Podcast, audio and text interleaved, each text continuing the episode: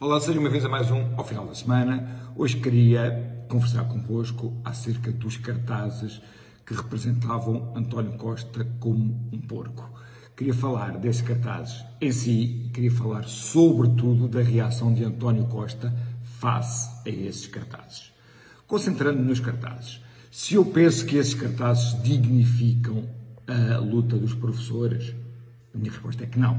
Penso que esses cartazes não dignificam a luta dos professores.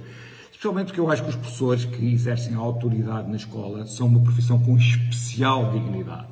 Portanto, sem desprimor para os estivadores, eu entendo que o nível de linguagem que se deve ser utilizado pelos professores deve ser uma linguagem mais cuidada, mais refinada do que, por exemplo, a que pode ser utilizada pelos estivadores. Agora, a segunda questão que se põe, ao segundo ponto que eu também queria notar, é que esse tipo de cartazes, gostemos deles ou não, existem em todas as democracias liberais em que se vive.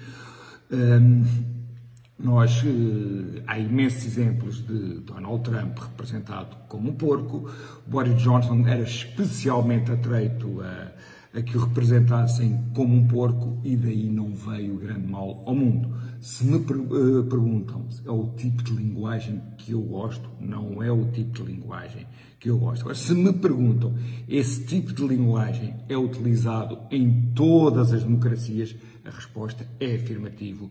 É utilizado em todas as democracias. Por isso é que nós proclamamos o famoso Je suis Charlie, que quer dizer que, independentemente de atribuirmos bom gosto ou mau gosto àquilo que são as caricaturas, normalmente hum, respeitamos a liberdade criativa delas.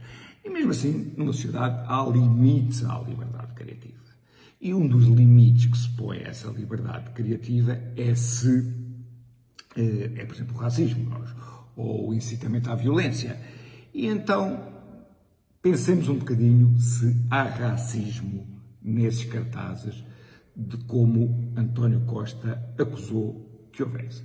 Um bom critério para aferir se há racismo ou não é imaginar que, em vez de uma pessoa racializada, digamos assim, como é António Costa, estivesse no mesmo lugar uma pessoa não racializada, se seria verosímil que acontecesse tudo mais ou menos.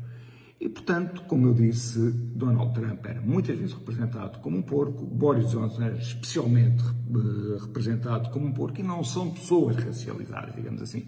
Portanto, aparentemente, a acusação que se trata de um cartaz do tipo racista não faz sentido.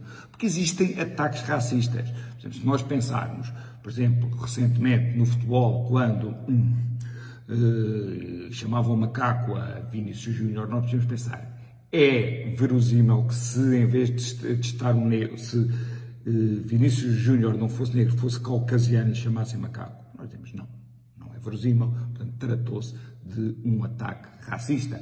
Ainda indo até para padrões mais graves, quando houve o assassinato de Alcino Monteiro, uh, portanto, no Chiado, em que houve um grupo de skinheads que lhe bateu por ele ser, eh, portanto, um negro, nós podemos dizer se Alcino Monteiro não fosse um negro, aquilo não teria acontecido, portanto, foi um crime de ódio racista, um crime que na nossa sociedade, e bem, é extremamente penalizado, digamos, é um fator agravante do crime gravíssimo que é o crime de assassino. Agora perguntamos assim, porquê é que António Costa que é que não havendo razões lógicas para ser um para podermos dizer que houve racismo, porque é que António Costa disse que houve racismo?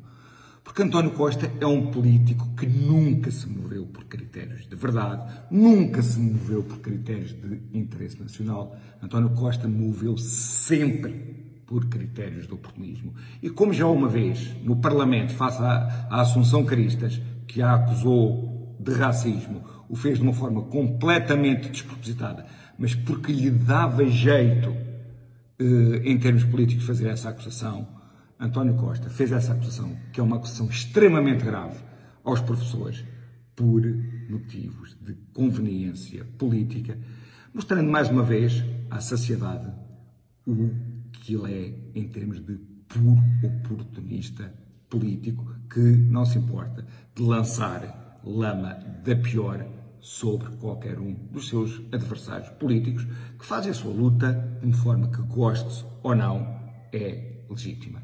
Era isto que eu tinha para conversar convosco. Até para a semana. Cá nos vemos.